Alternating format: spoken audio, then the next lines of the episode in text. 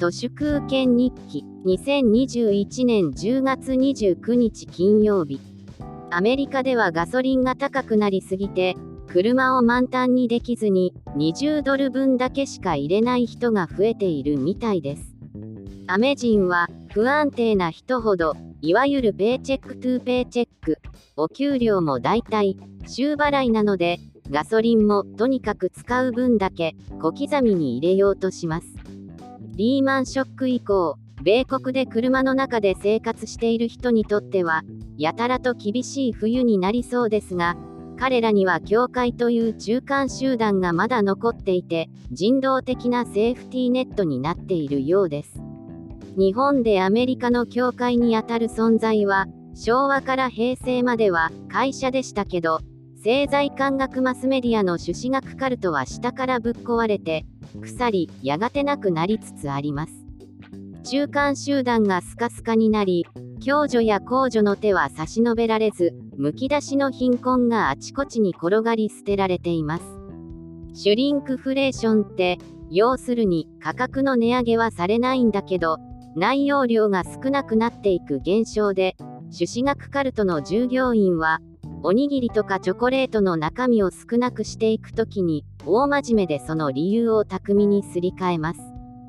例えば消費者調査によれば、ダイエット志向が根強いので、量を減らすことによるカロリーダウンは、顧客ニーズを満たすのだとか、コンビニではカップ麺とおにぎりのように、複数の品物を組み合わせて買われ、食べられるのだから一つ一つの量が少なくなってもそれは不満にはならずむしろ客単価の向上につながるのだなどというまことしやかな合理化がなされるものです。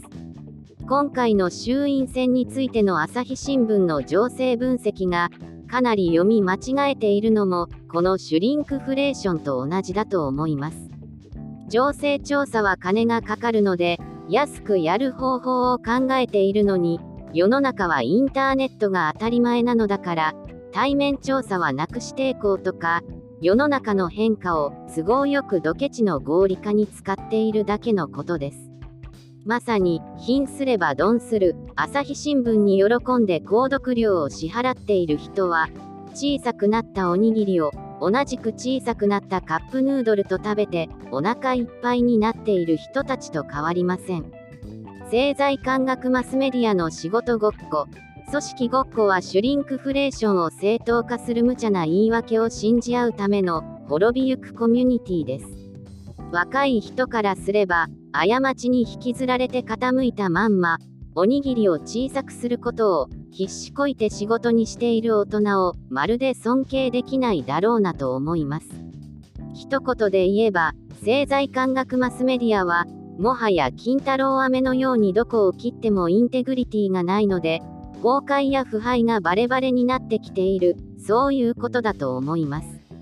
以上、本日も最後までありがとうございました。人の行く裏に道あり花の山。